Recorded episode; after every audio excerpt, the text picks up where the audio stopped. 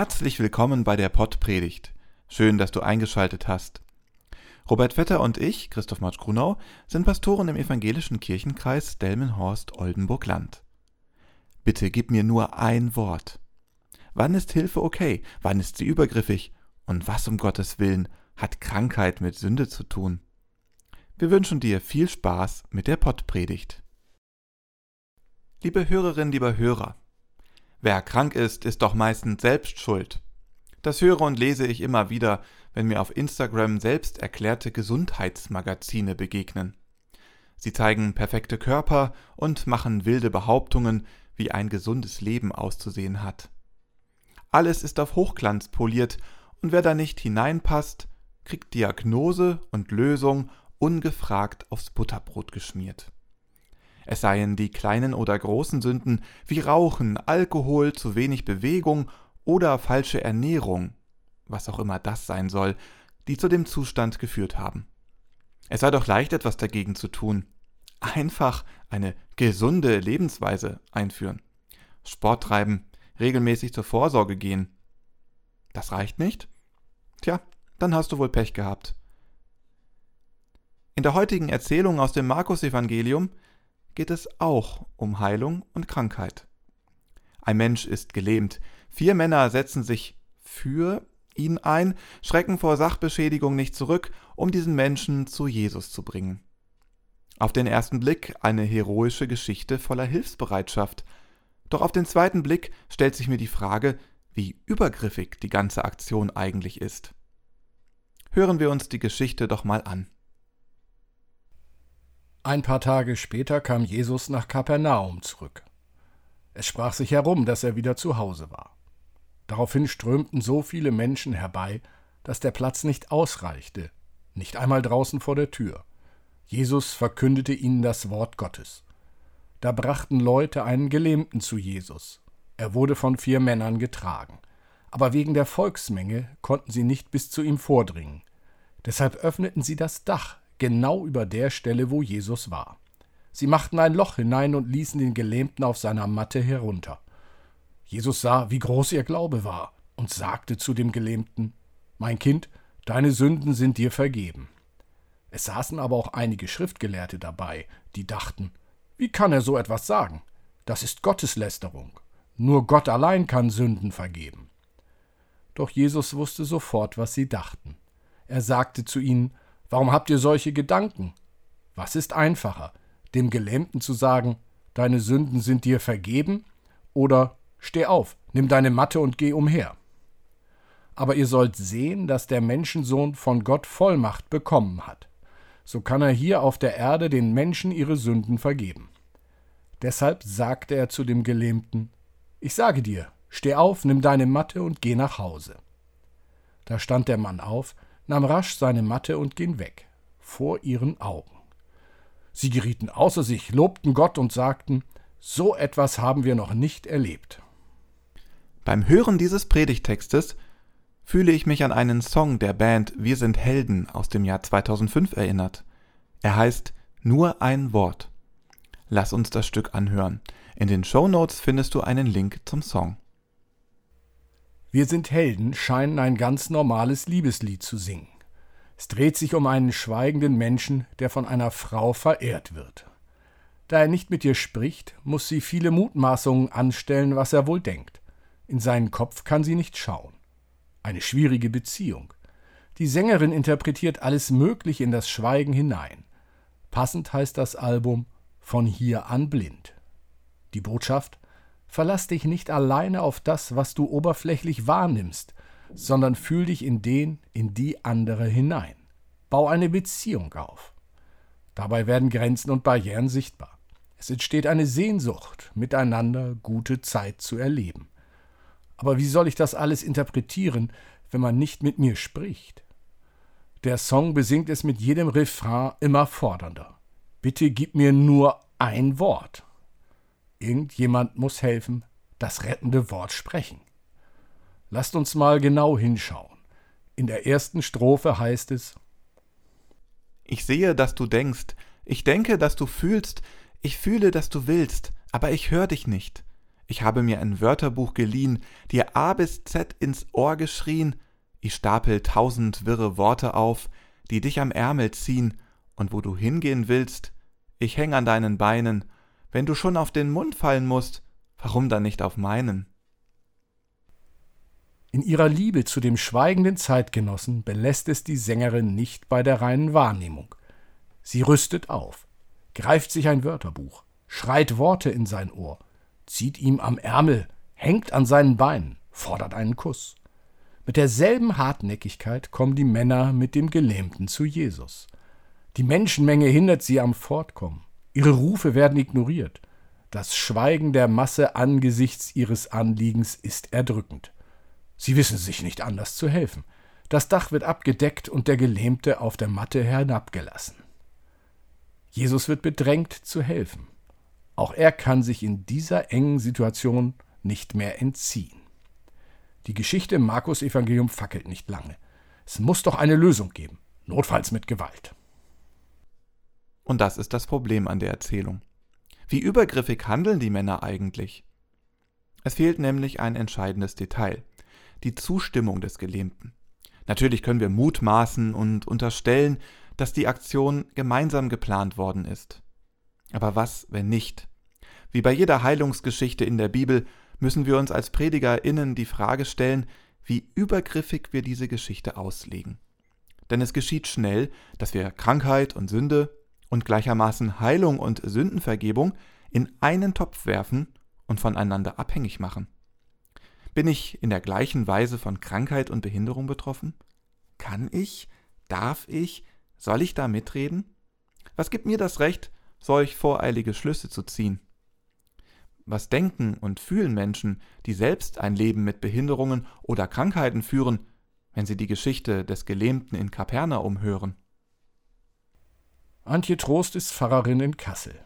Auf Instagram berichtet sie unter dem Namen Trostgedanken von ihrem Alltag mit dem Hashtag Was behinderte Pfarrerinnen so machen. In der vergangenen Woche hat sie einen Beitrag geschrieben, in dem sie der gängigen Auslegung dieser Heilungsgeschichte vehement widerspricht. Sie schreibt Behinderung und Krankheit sind keine Glaubensprüfung. Genauso wenig ist die Bibel ein Handbuch zum Umgang mit Krankheit und Behinderung. Antje findet es problematisch, wenn in Predigten Heilungsgeschichten mit der Vergebung von Sünden verknüpft werden. Das sind alte, wiederkehrende Narrative, die negative Bilder von Krankheit und Behinderung verstärken. Der Fachbegriff hierfür ist Ableismus. Das bedeutet, wenn Menschen ausschließlich anhand ihrer Fähigkeiten beurteilt werden, wertet das Menschen mit Behinderung ab, weil ihnen bestimmte Fähigkeiten fehlen. Die Folge? Diskriminierung und gesellschaftliche Vorurteile. Stattdessen wünscht sich Antje, lasst uns die Geschichte neu erzählen. Vielleicht hilft uns dabei der Song von Wir sind Helden. In der zweiten Strophe singt Judith Holofernes Es ist verrückt, wie schön du schweigst, wie du dein hübsches Köpfchen neigst und so der ganzen lauten Welt und mir die kalte Schulter zeigst. Dein Schweigen ist ein Zelt, stellst es mitten in die Welt, spannst die Schnüre und staunst stumm, wenn nachts ein Mädchen drüber fällt. Zu deinen Füßen dreht ich mich um Kopf und Kragen, ich will in deine tiefen Wasser große Wellen schlagen. Hier wird die Perspektive verändert. Was macht eigentlich der Mensch, in den sich die Sängerin verknallt hat? Soweit ich das dem Lied entnehmen kann, will er oder sie einfach nur sein Leben leben. Das wird als kalte Schulterzeigen interpretiert. Aber gibt das der Verehrerin das Recht, sich trotzdem oder gerade deswegen in sein Leben einzumischen? Als ich das Lied als Jugendlicher das erste Mal gehört habe, dachte ich, ja, das kenne ich. Wenn man verliebt ist, dann wünscht man sich nichts mehr, als am Leben des anderen teilzuhaben. Heute sehe ich das anders. Jede und jeder führt ein eigenes Leben. Ich entscheide, wen ich in mein Leben lasse. Der oder die andere tut das aber auch. Egal wie groß mein Wunsch ist, im anderen Leben eine Rolle zu spielen, es ist und bleibt übergriffig. Dazu muss ich in die andere Person nicht verliebt sein. Eine enge Freundschaft, eine große Hilfsbereitschaft oder falsch verstandene Höflichkeit sind keine Gründe, dass ich mich ungefragt einmische. Gerade Menschen mit Krankheiten und Behinderungen erleben das oft, dass ihnen unaufgefordert geholfen wird. Manche gut gemeinte Aktion bringt sie nämlich auch in Gefahr oder mindestens in eine unangenehme Lage. Das ließe sich recht leicht verhindern, nämlich indem man miteinander kommuniziert und die Bedürfnisse klärt.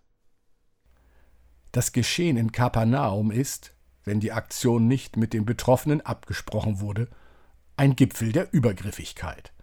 Wie mag sich der Mensch in der Luft gefühlt haben, als er oder sie zu Jesus abgeseilt worden ist? Was hätte da alles passieren können? Jesus gesteht der halsbrecherischen Aktion einen großen Glauben zu. Das kennen wir auch heute noch aus eher charismatisch geprägten Christengemeinschaften, die mehr oder weniger gefährlich um ein Heilungswunder bitten. Doch warum ist die Heilung in der Geschichte überhaupt notwendig? Ist der Mensch mit seinem Leben unzufrieden? Oder ist es nicht vielmehr die Gesellschaft von damals wie heute, die ihr Bild vom perfekten Körper normiert und damit definiert, wie man durch das Leben zu gehen hat? Du bist krank, du gehörst nicht dazu? Du brauchst Hilfe? Diese chronische Übergriffigkeit gibt es tagtäglich. Sie macht das Leben der Menschen, die mit den gesundheitlichen Herausforderungen genug zu tun haben, noch unangenehmer. Jesus steht unter Zugzwang. Aus der intimen und persönlichen Zuwendung, die er normalerweise Menschen schenkt, wird jetzt eine öffentliche Zurschaustellung der Macht Gottes. Jesus heilt den Gelähmten, obwohl er weiß, dass die Menschen es nicht verstehen. Er fragt, was ist einfacher, dem Gelähmten zu sagen, deine Sünden sind dir vergeben, oder Steh auf, nimm deine Matte und geh umher. Die jeweiligen Sünden und Verfehlungen des Gelähmten haben mit seiner Erkrankung nichts zu tun. Vielmehr deute ich diese Frage als Provokation. Was trennt den Gelähmten mehr von der Gesellschaft, dargestellt von der Menschenmenge und den Schriftgelehrten? Sind es seine Sünden oder seine Krankheit? Vergibt Jesus die Sünde des Kranken oder die der übergriffigen Gemeinschaft? Jesus hat keine Berührungsängste. Er stellt Teilhabe her. Er schafft die Augenhöhe, zu der die Menschen selbst nicht fähig sind. Er integriert durch seine Heilungswunder, weil die Gehalten sonst aus der Gemeinschaft fallen würden. Denn Jesus kennt sich mit Verletzungen aus. Er weiß, wie es ist, misshandelt und geschlagen zu werden, am Kreuz zu hängen, zu zweifeln und trotzdem voller Hoffnung zu sein. Im letzten Refrain ihres Songs singen Wir sind Helden. Bitte gib mir nur ein Wort. Aber ich höre dich nicht. Ich höre nur mich. Ich höre nicht auf dich. So darf Liebe, darf Zuneigung, darf Fürsorge niemals sein. Einseitig, übergriffig, toxisch. Nur auf sich selbst und das eigene Interesse fokussiert. Das ist die Quelle vieler Probleme. Stattdessen sollte man auf das Wort des anderen der anderen hören, vielleicht auch auf das Wort unseres Herrn. Jesus Christus spricht. Was ihr für einen meiner Brüder oder eine meiner Schwestern getan habt, und wenn sie noch so unbedeutend sind, das habt ihr für mich getan. Lasst uns unser Handeln hinterfragen. Wo bin ich übergriffig? Wo tue ich wirklich etwas Gutes? Höre ich auf die Worte oder Äußerungen des Menschen, dem oder der ich helfen will? Die Worte von Jesus sind und bleiben provozierend. Sie zwingen mich dazu, dass ich meinen Blick verändere, dass ich meinen ganz eigenen Sünden und Verfehlungen stelle und nicht versuche, die Defizite anderer Leute zu verbessern. Ich möchte auf das Wesentliche hören, auf die Menschen, die mich umgeben, auf ihre Bedürfnisse, auf das heilmachende Wort von Jesus. Bitte gib mir nur ein Wort, Jesus, und meine Seele wird gesund.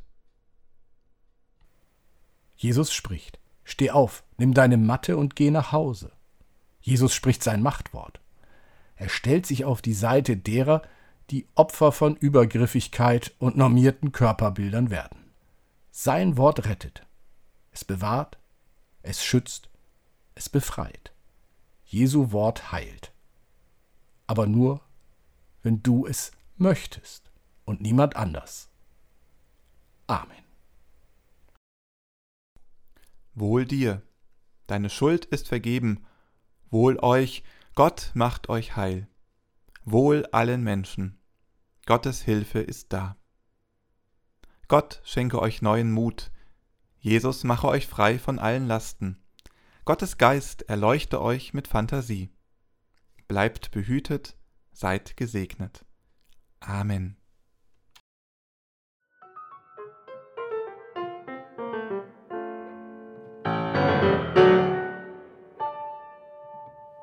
Dieser Podcast ist ein Angebot des evangelisch-lutherischen Kirchenkreises Delmenhorst-Oldenburg-Land.